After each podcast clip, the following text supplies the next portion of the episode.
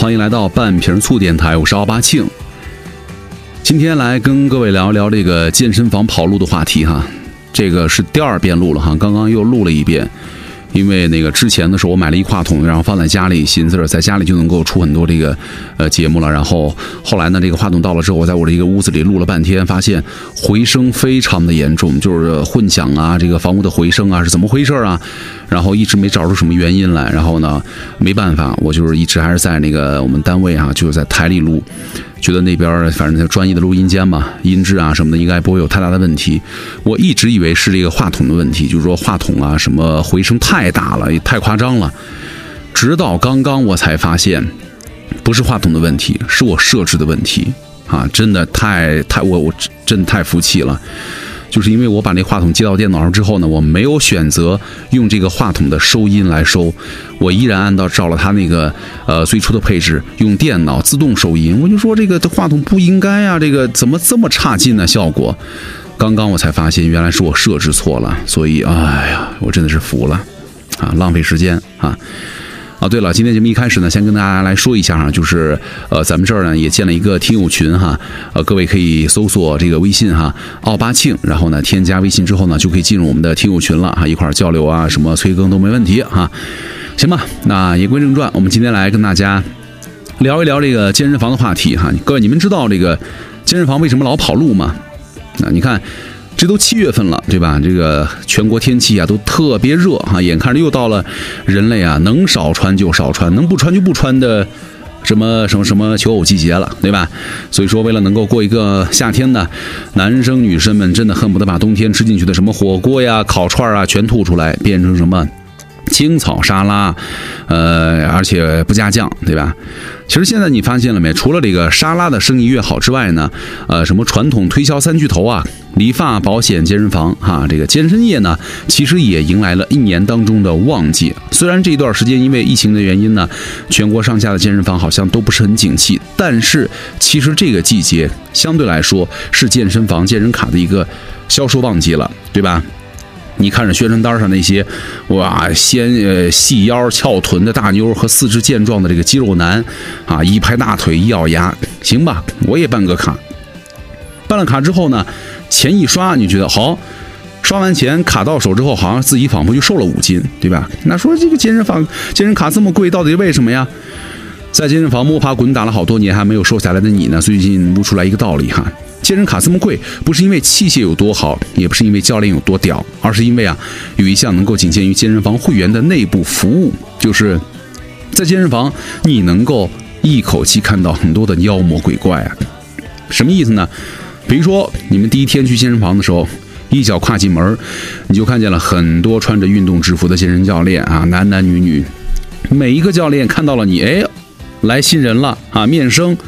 就赶紧过来跟你打招呼啊！眼睛当中闪过一丝光亮，不管他们的脚步啊有多匆忙，都会停下来向你点头微笑致意啊！你就觉得哇，好美好啊！你比如说你开始练了。在面对那个陌生器械呢，你不知所措的时候，他们也会及时的过来帮你耐心讲解。你动作不标准的时候呢，他们也会过来温柔的帮你调整。在当你准备去洗澡的时候呢，他们也会温柔的把你叫到私教区，在地上呢为你拉筋按摩，帮你凹出各种各样的体位，让你骨头酥软，娇娇连连啊！但是各位，你们一旦上了这甜蜜的体验课，接下来可能就是你掉入大坑的开始。你想啊，人家凭什么像伺候亲妈一样伺候你啊？伺候完了，你得来点割点韭菜啊！他会对你说：“你这个问题很大呀，下次过来就找我吧，我带着你练，保证你三个月瘦到六十斤，怎么样？”就这个时候，如果你啊点点头的话，哇，你就会看到专业级别的变脸。刚刚还喜笑颜开的私教，突然就换上了一副保险公司业务员的嘴脸啊！说呃，这位会员，我们这儿的私教课呢，收费是这样的，八百块一节课。然后呢，你的情况呢，建议你一周要上三次私教，不然呢，你这么高的体脂不可能减下来。然后呢，你还得至少坚持三个月，之后还可以再根据效果看看要不要再续一个疗程。啊，当然了，如果你直接报满一年的私教课呢，我们都会给你一个超级大的友情折扣。这个折扣我一般人不是随便给的啊。哎呀，听到这儿，你知道是套路，你又不好意思拒绝，你就说，行吧，那我回去考虑一下吧，我不能当场就办呐。教练说没问题，因为人家早就想到了。他说你先加我一下微信嘛，啊。那这个时候呢，如果你真的加了他的微信，行了，你就完蛋了。接下来的每一天，你都能够看到教练早上的时候，嗨，早上好啊，那个美好的一天又开始啦。什么今天的天气多少度啊？天气晴啊？天气阴呐？对吧？还会不断的被动的看他们的朋友圈，心理战术啊。我现在打开我那个健身房那个有个教练的这个朋友圈，随便念两段吧，随便念两段，啊，不是昨天发的哈。呃，我虽然改变，呃，你改变不了五官，你就从身材入手啊。虽然不是每个胖子呢都能够瘦成天使脸蛋，但是呢，瘦下来真的会好看很多啊。另外一条，愿你能够穿高跟鞋，潇洒貌美如花，也能够穿运动鞋，撸铁汗水雨如雨下，不负青春，不负自己啊。什么？你要努力成为一个有马甲线、有腹肌的人，而不是强求有一个有腹肌、马甲线的人喜欢一个身材糟糕的你。你看。这都是毒鸡汤啊，对吧？你看还有什么？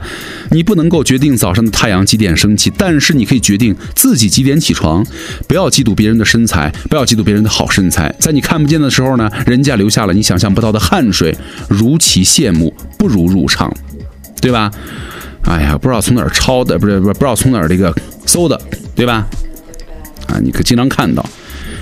对了，我们今天是聊那个健身房，对吧？你们应该都遇到过吧？那么游泳健身，了解一下，你下班的时候，对吧？被收到过这样的传单，好像现在的健身房啊，标配全部得游泳健身了，甭管池子是十米的池子、五米的池子，还是什么二三十米的池子，对吧？都是游泳健身。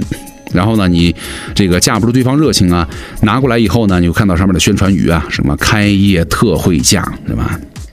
于是呢，和自己努力了好几个月都减不下来的大肚子的双重刺激之下呢，你走进了小区附近的那家新开的健身房，是巨资办了你人生当中的第一张年卡，对吧？于是啊，每周三到四天，你风雨无阻，坚持了三个月没打退堂鼓，万万没想到，哎，你的健身房跑路了，这个就很悲剧了，对吧？然后呢，你去网上啊搜索怎么维权呢？你才发现。自己只是无数韭菜当中的一员啊！你去搜索健身房跑路怎么办呢？跟跑路的健身房老板斗法呀？该不该去法院起诉啊？在很多案例当中，被坑的网友啊，真的是难分伯仲。那为什么健身房爱跑路呢？哪儿出了问题了？这个互联网呢，流传这样一段子啊，说。没被健身房跑路坑过的人呢，堪比彩票中奖啊！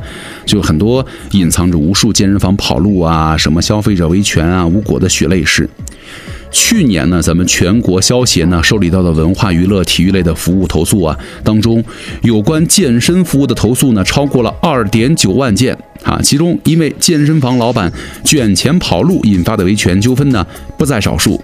啊，这个老板们跑路的姿势啊，各不相同，到头来呢，受伤的几乎都是消费者了。你可以可以看到哈，在很多这个消费者的维权新闻当中啊，健身房跑路最经典的套路之一呢是什么呀？促销，他们会瞄准了某个长假前的半个月。热热闹闹的向老会员们卖完了一波促销，假期开始就闭门谢客了。老板卷款走人，房东呢，你没有收到房租啊，房东就把器械给扣住了。那你工资没有结的教练呢，选择了报警，那有什么用啊？最终可能大部分会因为老板不知所去而变成了一桩悬案，是吧？甚至有些时候啊，你可能会掉入连环的骗局。你比如说，你在这个教练的鼓动之下呢，花了好几万买了这个私教课，对吧？为他冲业绩。业绩冲上去了，健身房就关门了啊！教练跟老板双双失联。你向法院投诉的时候呢，才发现，哎呀，中套了。老板告诉教练，业绩上去了才发工资，后者呢选择圈钱自保。当然了，并非所有的健身房跑路啊都有明显的迹象。这个健身房老板们在不动声色、暗度陈仓，很多时候就在你没有察觉之前，人家已经连人带钱消失了。比如说，很多这个装修豪华的健身房，哈，三层独栋，设施一流，常温泳池，从来不搞促销，安安静静的，佛系的要死啊！某一天突然关门了，闭店了，对外说啊，我们要装修、提升啊，改造、升级，Plus，其实呢，可能就是老板投资失败呢，资金流断裂，只能够跑路了。很多时候呢，健身房跑路啊，都会发生在极短的时间当中，甚至比你办的年卡还短。二零一八年的一份健身行业的报告指出，哈，倒闭或者转让的健身房超过百分之八十的生存周期不到一年，能够坚持两年以上的呢不到百分之十。二零二零年疫情冲击之下，健身行业出现了一波倒闭潮。根据报告呢，资金储备不充分的传统健身房和私教工作室啊，大概有百分之三十到五十都没能够健身下呃坚持下去。你看，虽然疫情啊造成了冲击，但是呢，却不是引发健身房老板频繁跑步路的根本原因。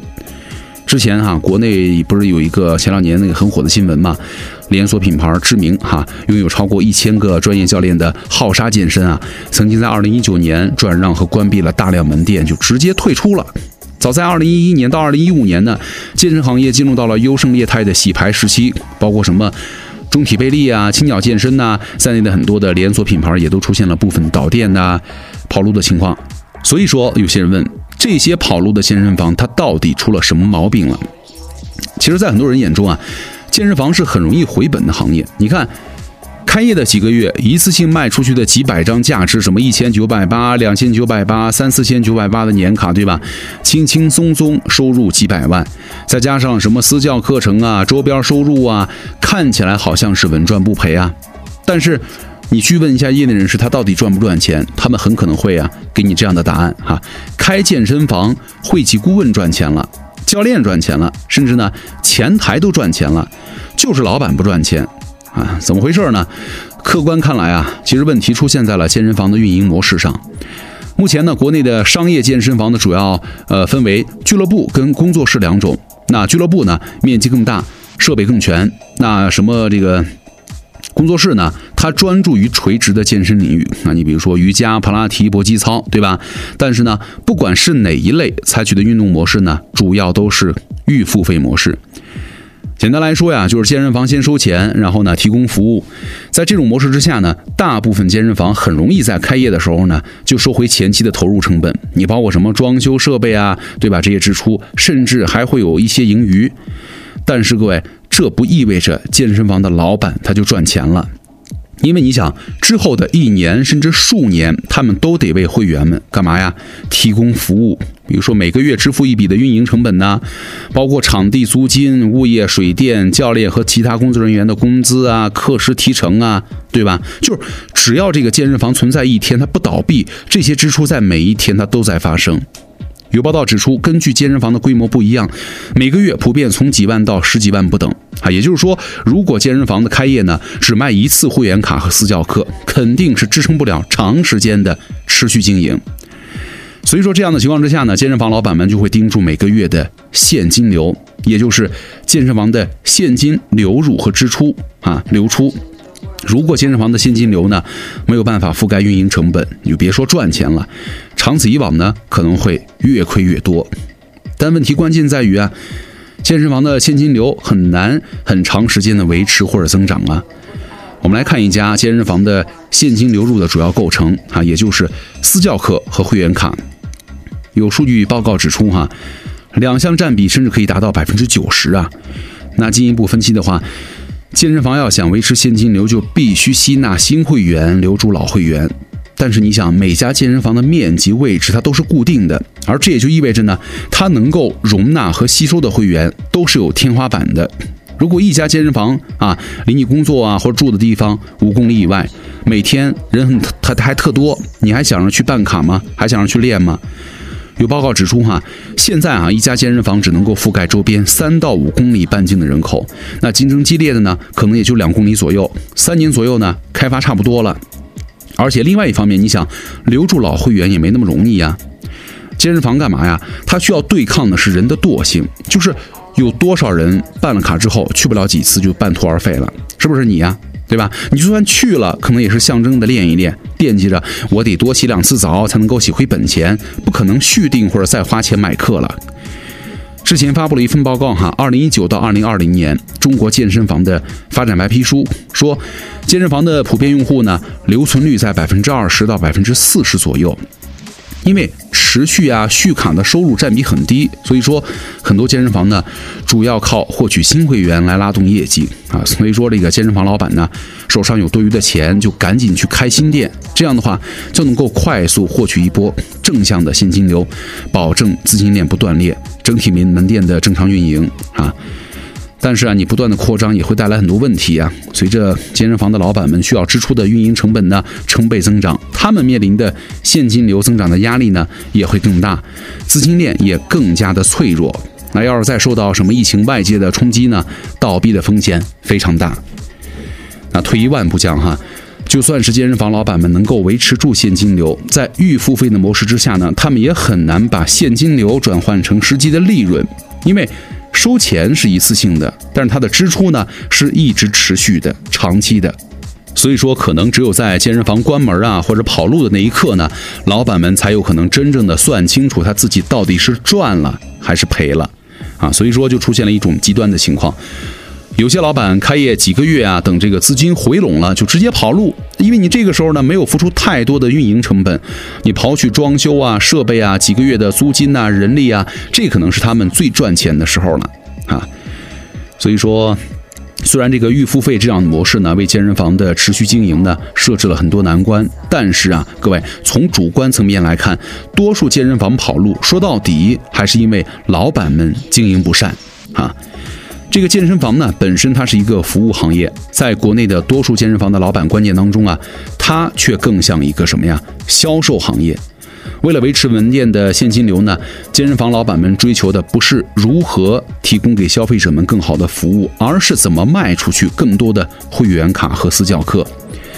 一份二零一八年的健身行业报告显示呢，百分之八十四点四的健身教练都有销售的考核 KPI，就他们会在不同的健身房当中啊，见识到各种各样的销售套路。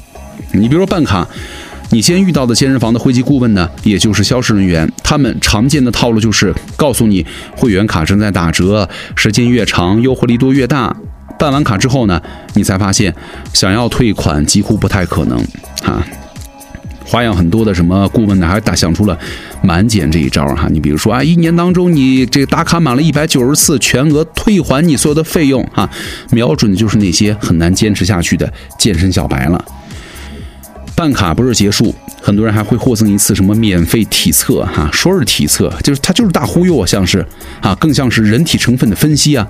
你只需要站在一台仪器上，不到五分钟的时间，你就能够得到什么测试的结果。然后呢，教练过来给你上课了啊，找你谈心了，分析你，你这儿不行，那儿不行，这儿有问题，那儿也有问题啊，体质。什么内脏脂肪过高，肌肉含量不足，再给你一份详细的健身计划。最终目的呢，就是你要不要来买我的课。对吧？那一看，哎呦，犹豫了。他们可能马上，我再给你上一节免费的体适能体验课，在课上呢给你拉近关系，让你难以拒绝啊。所以说，靠着比如说会籍顾问呢和私教的销售业绩呢，健身房的确可以在一段时间以内啊活得很好。你比如说这个，在九六年香港开业的那个加州健身，对吧？把私教呢从服务岗位转换成了营收岗位。借助抽奖、推销等一系列的销售手法呢，成为了香港数一数二的大型连锁啊。那这种销售为王的模式呢，慢慢的，它在两千年左右呢，倒入在了咱们内地开来，然后呢，推动了很多商业健身俱乐部的快速发展。当中呢，就包括了最早的连锁健身房之一威尔士健身。那二零一六年的时候呢。这个加州健身因为长期亏损呢，拖欠租金和员工的薪资，位于北京和上海的门店呢相继关停，那其香港总部呢也被爆入了陷入了财务的困境，最终呢以破产收场，对吧？就是以销售为核心，虽然能够在短时间当中啊带来业绩的增长，但是也很容易让健身房的老板们陷入到一味追求销售的结果，忽视服务的境地啊。你比如说这个。破产之前的这个加州健身，就爆出了什么莫名其妙的很多会员被取消了资格了，协议被篡改了，个人资料过度收集了，对吧？那之前啊，二零一六年的九个前九个月呢，这个香港接到的健身房、健身中心的有关投诉当中啊，超过百分之七十涉及了他的这个门店啊，就是很多原始的毛病啊。你想啊，好的服务恰恰就是健身房存在的意义呀，也是大多数消费者走进健身房的目的。啊。所以说，对于真正那些愿意健身的人来说呢，你这个地儿啊，通风良好，拥有专业的教练，没有疯狂的销售，器材坏了能够及时维修的健身房，那这个真的哪怕贵一点，对吧？可能会比那些买一年送半年的会员卡更有吸引力了。你反观，当一家健身房连消费者最基本的要求都满足不了，那失去了信任，自然呢也就离倒闭不远了，对吧？所以说，各位，今年已经过去了一半多了，已经七月份了，已经热成这个样子了。那相信呢，八月份对你呢也不会好一点。等待你的不是王子，也不是公主，而是更加艰难的肥胖人生了，对吧？虽然你没有办健身卡，瘦不下来呢，也挺好的。你想想，至少你还有一个所谓的希望啊，你还会对于自己的未来呢充满一些不切实际的憧憬和幻想。你想，只要我瘦下来，那我的人生啊一定会更好的。那才怪呢！好，以上就是今天节目的全部内容。我是奥巴庆，咱们下期见了，拜拜。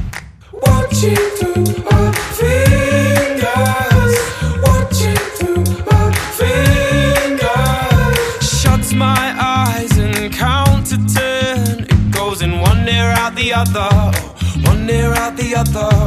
Burning bright right till the end. Now you'll be missing from the photographs, missing from the photographs. Watching through our feet.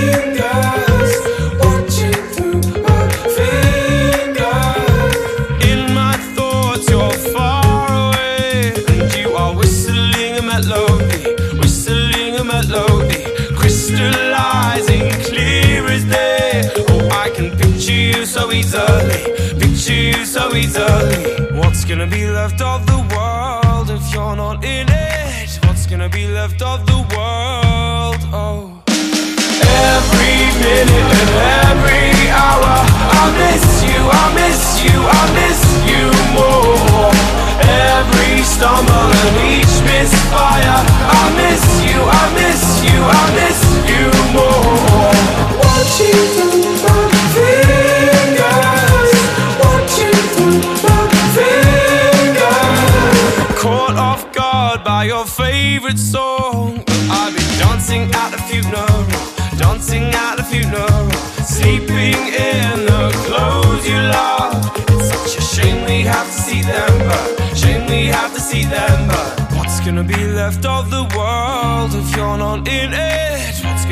left of the world? Oh.